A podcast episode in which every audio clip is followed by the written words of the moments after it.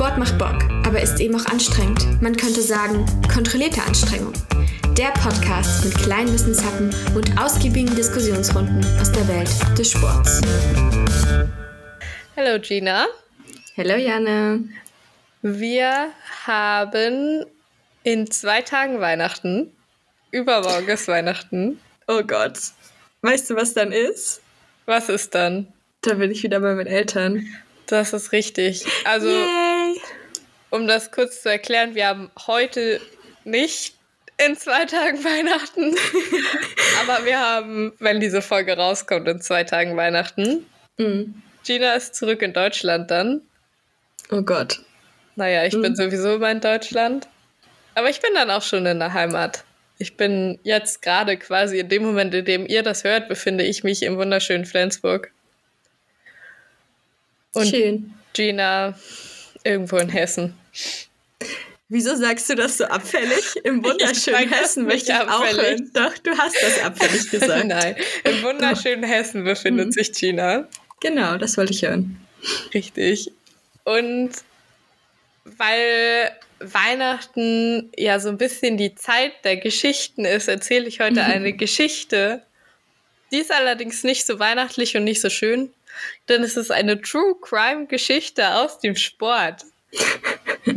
Bist du excited? Ich bin richtig excited, seitdem wir das in, der, in einer unserer letzten Folgen beschlossen haben. Und habe auch viel drüber nachgedacht. Und ich habe dir ja schon angeteasert, dass die Folge, die ich vorbereitet habe, die ihr dann nächste Woche hören könnt, auf jeden Fall eine ist, die ich schon fast einmal erzählt hätte. Und ich bin so froh, dass ich es nicht getan habe. Und ich habe das ganze Wochenende damit verbracht, total in diese Geschichte mich reinzulesen. Und es kribbelt mir in den Fingerspitzen. Aber ich freue mich jetzt erstmal auf deine Folge.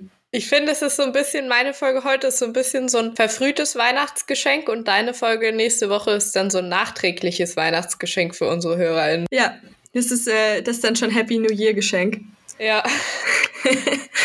ich würde sagen, ich, ich erzähle einfach mal meine Geschichte und du kannst einfach deine Gedanken einsteuern, wann immer du Lust dazu hast. Yes. Wir befinden uns im Jahre 1988, ist schon ein bisschen her, und zwar in Seoul. Weißt du, was 1988 in Seoul war? Die Olympischen Spiele. Das ist korrekt. Da fanden die Olympischen Sommerspiele statt. Und war das jetzt so ein Wild Guess von dir? Oder? Nein, nein, nein, nein, nein. Ich glaube, ich habe das schon mal gehört, die Geschichte, aber ich bin mir nicht ah, mehr ja? ganz sicher. Oh, ich bin gespannt, ob du das kennst. Okay. Also wir befinden uns genauer gesagt im Leichtathletikstadion, in dem sogenannten Olympiastadion. Da passen so ungefähr 100.000 ZuschauerInnen rein. Und was man dazu wissen muss, dass auf den Olympischen Spielen sehr großer Fokus liegt, weil es sind die ersten Olympischen Spiele, bei denen diese Amateurregel, über die wir ja auch schon mal gesprochen haben, gekippt wurde und dementsprechend viele Profis am Start sind. Und es sind auch die Olympischen Spiele mit den höchsten TeilnehmerInnen bei den Leichtathletikwettbewerben bisher. Und der Fokus in der Leichtathletik liegt natürlich auf den 100 Metern der Königsdisziplin. Mhm. Und deshalb befinden wir uns am 24. September 1988 im Finale des 100-Meter-Wettbewerbs, des 100-Meter-Sprints der Herren. Bist du eigentlich, also kennst du die Geschichte? Oder? Gerade nicht mehr. Okay. Dann erzähle ich einfach mal weiter. Also wir befinden uns in dem äh, Finale. Das findet übrigens um 13.30 Uhr statt, aber das nur so am Rande.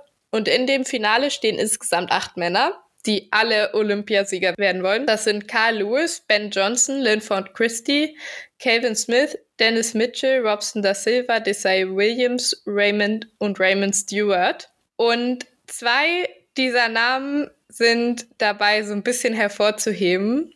Und das ist die Geschichte, um die es heute gehen soll, nämlich um die Geschichte von Carl Lewis und Ben Johnson und dem Duell zwischen den beiden. Der Kyle Lewis, das ist nämlich der vierfache Olympiasieger von 1984 und ist so der krasse Titelverteidiger. Und Ben Johnson ist so dieses junge Wunderkind, der auch Welt als Weltmeister und als Weltrekordhalter da anreist im 100-Meter-Sprint. Und um die ganze Geschichte so ein bisschen mehr nachzuvollziehen können, erzähle ich über die beiden also Ben Johnson und Kyle Lewis jetzt ein bisschen mehr. Ben Johnson, der wird 1961 in Falmouth in ja auf Jamaika geboren, als fünftes von sechs Kindern. Und der Vater, der repariert Telefone.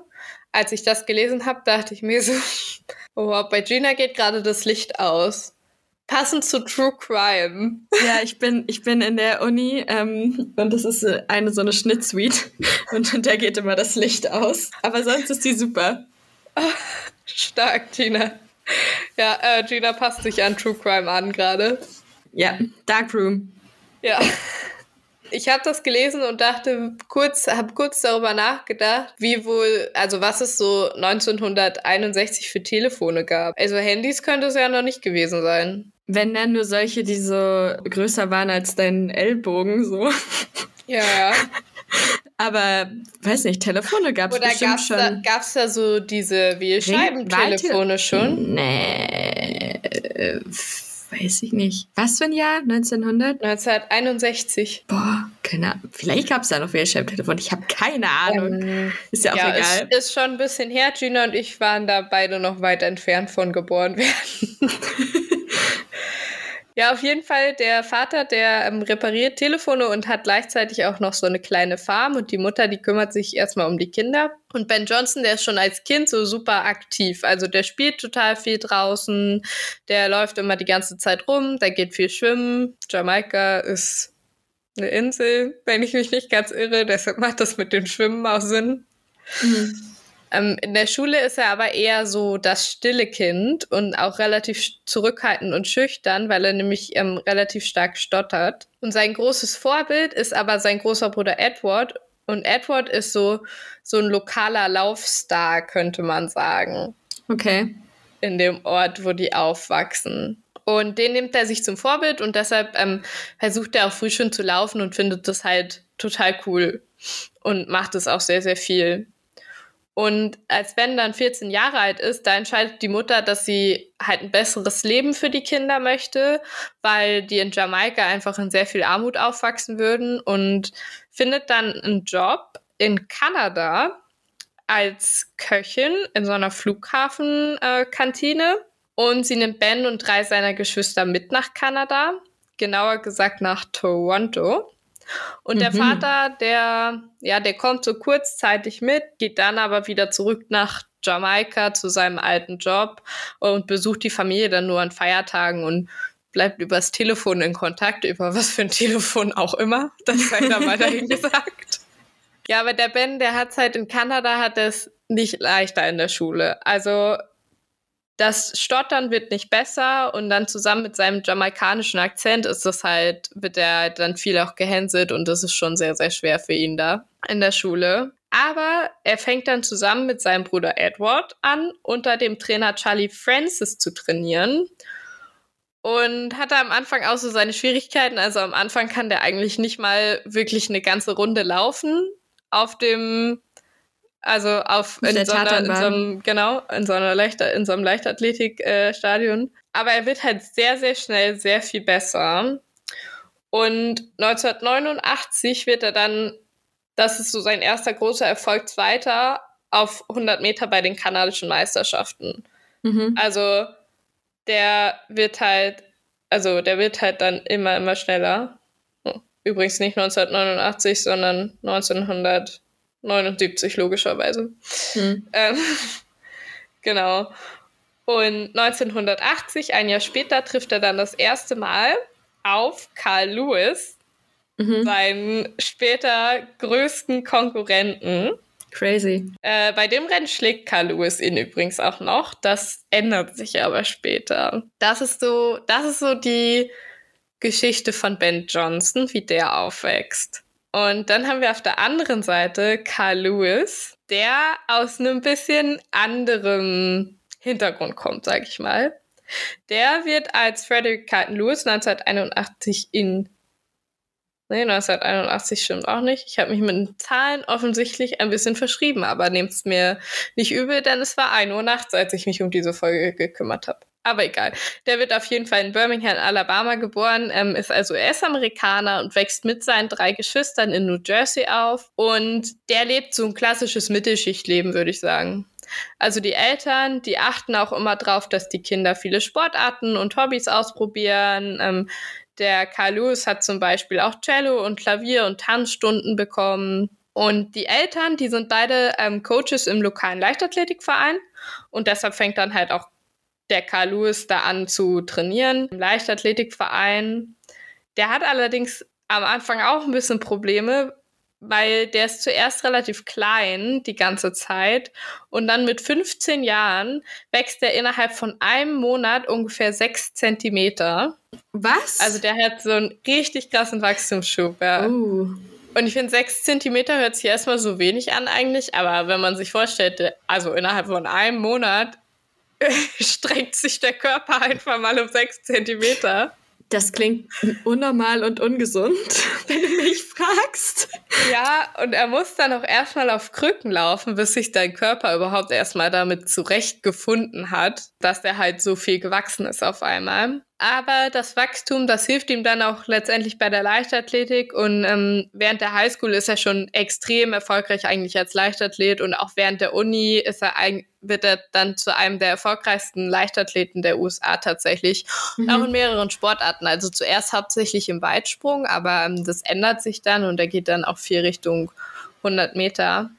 Mhm. Und er qualifiziert sich eigentlich schon 1980 auch für die Olympischen Spiele, aber die hat die USA damals boykottiert und deshalb hat er seinen ersten Auftritt bei den Olympischen Spielen dann 1984 in LA und da räumt er dann halt aber so richtig ab und gewinnt halt insgesamt vier Goldmedaillen. Das ist äh, solide. solide, ja. Ja, und das sind eigentlich so diese zwei unterschiedlichen Charaktere, die dann zu der Zeit aufeinandertreffen. Also die haben ja super unterschiedlichen Background so.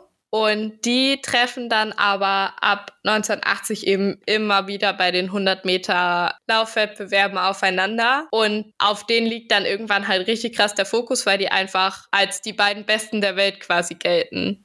Mhm. Und in dem 100-Meter-Finale in Seoul geht es deshalb halt auch hauptsächlich einfach um die beiden. Das wird das Jahrhundertduell genannt mhm. eigentlich. Es ist auf der einen Seite Big Bang, Big Ben gegen King Karl, das waren die Spitznamen. Wie cool. Ja, und es war halt, also da lag halt richtig, richtig viel Aufmerksamkeit vor äh, drauf. Mhm. Und dann, dann kommt der Part mit dem True Crime, weil das alles hört sich ja bis jetzt irgendwie noch ganz nett an. Ähm, ja, voll, voll spannend. So, dass, da kriegt man so ein bisschen ein kleines flaues Gefühl im Magen, weil man den Wettkampf unbedingt sehen will. Ja, dann kommt nämlich eben dieser verhängnisvolle Wettkampf. Und am Ende von dem Wettkampf ist einer Weltrekord gelaufen, aber der andere ist Olympiasieger. Da kommt kurz die Spannungspause. da kommt kurz das Grillenzirpen wieder zum Vorschein. Ja, das, nein, das war die Spannungspause. Die Spannungspause. Ja. Oh shit. Das ist ähm, verwirrend. Ja, das Ganze klären wir jetzt auf. Was nämlich passiert, ist, dass Ben Johnson direkt am Start vorne liegt. Der ist halt bekannt für seine schnellen Starts. Aber normalerweise ist es so, dass Carl Lewis eigentlich immer noch mal kontern kann mit einem richtig starken Finish. Aber an dem Tag kann er einfach nicht kontern. Und Ben Johnson läuft in Weltrekord mit 9,79 Sekunden zur Goldmedaille.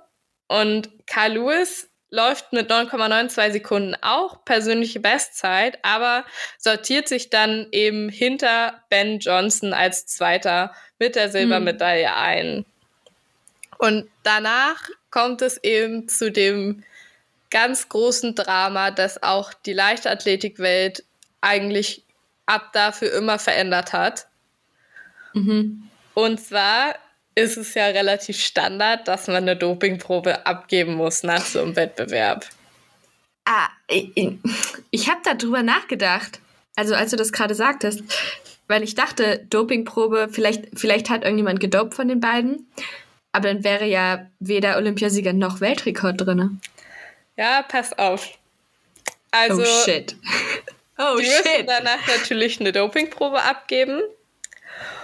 Und der Ben Johnson, der äh, hat's nicht so mit dem Pinkeln und trinkt dann erstmal eine Runde Bier, damit er halt seine Dopingprobe abgeben kann. Und insgesamt trinkt er dann am Ende acht Bier damit er pinkeln kann. Alkoholfrei? Ja, das weiß ich tatsächlich nicht so genau. Das stand nicht drin. Wahrscheinlich nicht. Übrigens ist alkoholfreies Weizen so als Sportgetränk, glaube ich, in anderen Nationen auch nicht so das Ding. Echt? Habe ich festgestellt. Nein, ah, das kannte niemand hier in Norwegen. Ding, ne? Ja, in Norwegen Aber waren in Norwegen die alle so, hä? ist es vielleicht einfach zu teuer. Naja, die sind ja auch alle reicher als wir. Ja, gut, das stimmt. Naja, also ich kann dir nicht sagen, ob alkoholfrei oder, oder nicht. Hm. Auf jeden Fall waren es acht Stück. Und dann muss man wieder darauf zurückkommen, dass es 1988 ist und da lief das alles noch ein bisschen anders. Und es war so, dass Ben Johnson diese acht Bier nicht alleine getrunken hat. Er hat sich dabei nämlich mit einem Mann unterhalten, den er da zufällig getroffen hat und mit dem er das zusammen getrunken hat. Und den Mann, den kennt er von einem Leichtathletik-Meeting in Zürich. Aber mhm. er kann den nicht so ganz zuordnen. Ähm, also er weiß, er weiß nicht so ganz, was das jetzt für ein Typ ist, aber er weiß, er, er kennt ihn halt aus Zürich und er unterhält sich irgendwie ganz nett mit dem und der ähm, wartet dann mit ihm zusammen und trinkt mit ihm eine Runde Bier, mhm. um, bis der seine Dopingprobe abgeben kann. Man könnte sagen, er ist ihm suspekt, der Typ. Ja, nee, eigentlich ist er, also ihm ist er überhaupt nicht suspekt. Er mag den eigentlich, also er findet den total lustig und er hält sich total gut mit dem und er denkt sich auch erstmal nichts dabei. Mhm. Und dann ist es so, dass kurz darauf eigentlich alles bisschen eskaliert weil dann nämlich es schon so leise rumort und ähm, der Leichtathletik-Chef, der bekommt dann die Info, wir haben ein richtiges Problem. Und er, also da gibt's auch ein sehr, also im Nachhinein ist das sehr bekannt geworden, das Zitat. Also der hat dann die Info bekommen und dann ähm, hat halt jemand gefragt, ja, was ist los? Und er so, ja, was total Schlimmes ist passiert. Und dann fragt jemand, ja, ist jemand gestorben? Und er sagt, nee, schlimmer. Ben Johnson ist gerade positiv getestet worden. Mhm. Und das hat eigentlich, also das war wirklich ein, wie ein Erdbeben für die Leichtathletikwelt. Und tatsächlich war es so, dass Ben Johnson dann positiv getestet wurde auf Stanozolol. Das ähm, sind Steroide, also um die Muskeln besser auszubilden, sage ich mal. Also damit du besser, also mehr an Muskelmasse gewinnst. Und mhm. wenn man jetzt nochmal zurückkommt zu diesem Mann, den er nicht ganz zuordnen kann. Dieser Deswegen sage ich ja suspicious. Ja, ist suspicious. Dieser Mann ist Andre Jackson. Und der ist eingeschleust von Joe Douglas und Joe Douglas ist der Manager von Carl Lewis. What? Genau, und der hat den Mann da eingeschleust und im Nachhinein gibt es dann zwei Versionen dieser Geschichte. Und der Ben Johnson, der behauptet natürlich seitdem, der hat ihm halt Tabletten da reingetan. Also der hat keinen Stanozolol genommen und der Andre Jackson, der muss ihm diese Tabletten ins Bier getan haben und daraufhin sei er dann positiv getestet worden. Puh. Ja, und Joe Douglas, der behauptet, nee, der Andre Jackson, der war nur da, um zu beobachten, falls Johnson die Dopingprobe manipuliert. Und tatsächlich war es dann im Nachhinein, also im Nachhinein war es halt Aussage gegen Aussage. Und die positive Dopingprobe hat dann aber dazu geführt, dass Ben Johnson seine Goldmedaille abgeben musste. Naja, und dann natürlich auch sein Weltrekord nur ein paar Stunden gehalten hat und wieder abtreten musste. Oh fuck. Und Aber, okay, erzähl erst weiter, sorry. Ja, der Carl Lewis, der äh, hat dann natürlich daraufhin die Goldmedaille zugesprochen bekommen. Was wolltest du sagen? Weil, also die ganze Geschichte ist tatsächlich an der Stelle noch nicht zu Ende, aber. Ja, das dachte ich mir. Aber ich finde zwei Sachen fallen mir dazu ein, einmal, wie blöd ist das für Carl Lewis, weil er weiß ja, dass er an dem Abend nicht wirklich der Beste war. Ja. Oder zumindest nicht der schnellste. Und ich meine, selbst, äh, gerade wenn das jetzt irgendwie so ein bisschen so Aussage gegen Aussage steht, ist das ja ein total blödes Gefühl, wenn man dann sagt, okay, ist es jetzt wirklich eine verdiente Goldmedaille oder nicht? Ja, Also das mit dem verdiente Goldmedaille, das äh, kommt auch gleich nochmal zum Tragen. Ja, und zweiter Gedanke, als Ausrichter der Olympischen Spiele, beziehungsweise auch als Menschen, die Weltrekorde verwalten, keine Ahnung, wer sich um sowas kümmert, ähm, doch wahrscheinlich die, der Leichtathletik, der Weltverband, wie heißt mhm. der? IA... IAF. Ja, IAF, genau. Ja, also auf jeden Fall relevant äh, oder total nachvollziehbar, dass sie das so entscheiden, weil du kannst nicht, selbst wenn es, wenn der Verdacht besteht oder wenn er ein halbwegs bestätigter Verdacht besteht, kannst du nicht sagen, kriegt er trotzdem. Es geht nicht, meiner Meinung nach. Ja, wie gesagt, es geht noch weiter. Die ganze Geschichte ist da noch nicht zu Ende. Wobei sie aber doch zu Ende ist tatsächlich für Ben Johnson. Ben Johnson hat nämlich später dann auch zugegeben, dass er gedopt hat und zwar schon viel, viel länger. Aber er hat zum Beispiel auch gesagt, dass er nie Stanozolol gedopt hat. Also er hat andere Sachen gedopt, aber er hat nie Stanozolol gedopt. Das behauptet er bis heute. Also er Crazy. ist immer noch der Meinung, dass ihm da jemand was untermischen wollte. Und später ist dann aber auch, also vielen Leuten ist dann später schon klar geworden, dass sie irgendwie auch ein bisschen naiv mit dem ganzen Ding umgegangen sind, weil der Ben Johnson, der hat halt ähm, im Laufe seiner Karriere in den letzten Jahren vor den Olympischen Spielen extrem an Muskelmasse zugelegt und halt auch schon relativ unnatürlich und im Nachhinein haben auch viele Sportjournalisten gesagt, so ja, okay, es war schon irgendwie ein bisschen dumm von uns, dass wir das nicht gesehen haben. Ja, klar. Also tatsächlich ist es dann am Ende so, dass der Ben Johnson gedopt hat. Ob er Stanozolol gedopt hat, man wird es nie wissen. Aber die Geschichte ist noch nicht ganz zu Ende für Carl Lewis. Was nämlich ganz interessant ist, ist, dass auch Carl Lewis während der Qualifikation für die Olympischen Spiele in Seoul auf drei Substanzen positiv getestet wurde. Das heißt schon vor dem Rennen, aber er durfte dann trotzdem teilnehmen an den Olympischen Spielen in Seoul, weil er behauptet hat, dass die Substanzen in einem Nahrung sich in einem Nahrungsergänzungsmittel befunden hätten und er jetzt über den Inhalt nicht Bescheid wusste. What? Ja. Das kann doch nicht sein. Das heißt, dass Kai Lewis ebenfalls vor den Olympischen Spielen positiv auf Doping getest getestet wurde, dann aber trotzdem starten durfte. Das kann doch nicht sein. Aber wurde, wurde Johnson nicht auch vorher getestet? Ja, aber vorher hat man bei ihm nichts gefunden. Okay. Das also der hat dann vielleicht ein bisschen subtiler getestet, äh, ge gedopt. Suspicious. Das ist es, alles verwirrend. Ja. Es gibt aber zum Beispiel auch, also es gibt auch die Meinung unter vielen Journalisten zum Beispiel, die sagen, sie glauben oder auch Wissenschaftlern und Experten, sie glauben, dass Ben Johnson einfach vor den Spielen angeschlagen war wahrscheinlich und er dann eben Stanozolol gespritzt bekommen hat, aber davon vielleicht selber jetzt nicht unbedingt was wusste. Also schon wusste, dass er irgendwie dopt, aber das nicht vielleicht was. nicht so ganz einschätzen konnte, genau das war doch gerade auch, war das in der Zeit nicht auch so, dass sie dann einfach generell gesagt haben oder den ihren AthletInnen nicht gesagt haben, dass sie sie dopen? Die ja, TrainerInnen. Genau, also ich meine, der wusste das ja, aber das heißt aber, wir haben schon mal Carl Lewis und Ben Johnson, die beide mit Doping zu tun hatten. Carl Lewis hat aber trotzdem immer noch übrigens diese Goldmedaille, also die hat er nie abgeben müssen. Was dann aber noch es, es kam eigentlich noch besser, weil auch Linford Christie, der ja auch äh, in diesem Finale stand, wurde später nach den 200 Metern positiv auf Doping getestet. Wie bitte? Aber ebenfalls freigesprochen, weil er irgendeine dubiose Begründung hatte. What the fuck? Es gibt keine, literally keine Begründung, wieso es Substanzen in deinem Blut sich befinden sollten, die da nicht hingehören. Und es wird noch besser, Gina. Wie?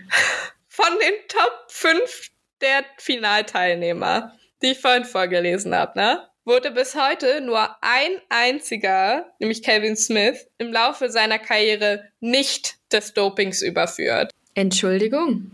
Alle anderen von Entsch diesen Finalteilnehmern haben gedopt. Entschuldigung? Und Kevin Smith hat zum Beispiel auch dazu dann irgendwann einfach nur noch gesagt, I should have been the gold medalist und er hat damit halt auch irgendwie recht. Aber dieses Alter, Rennen, das ist, ja in- mega. Das Ja. ist mir gerade richtig, das ist gerade richtig Fremdschämen. dieses Rennen ist in die Geschichte rein eingegangen als das schmutzigste Rennen aller Zeiten. Zu Recht.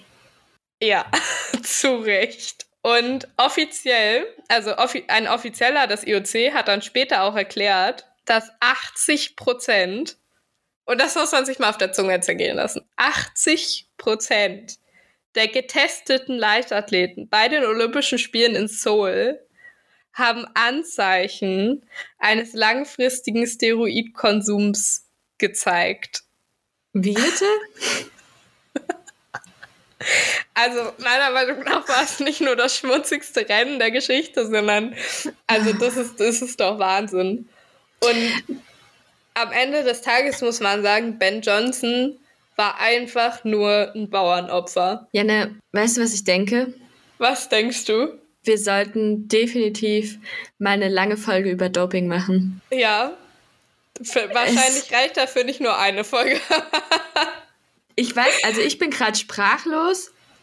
Ich glaube, wenn wir beide darüber gemeinsam reden, werde ich irgendwann noch in Rage-Mode kommen und du bist noch besser im Rage-Mode, deswegen wird es spannend. Aber holy crap! ist krass, oder?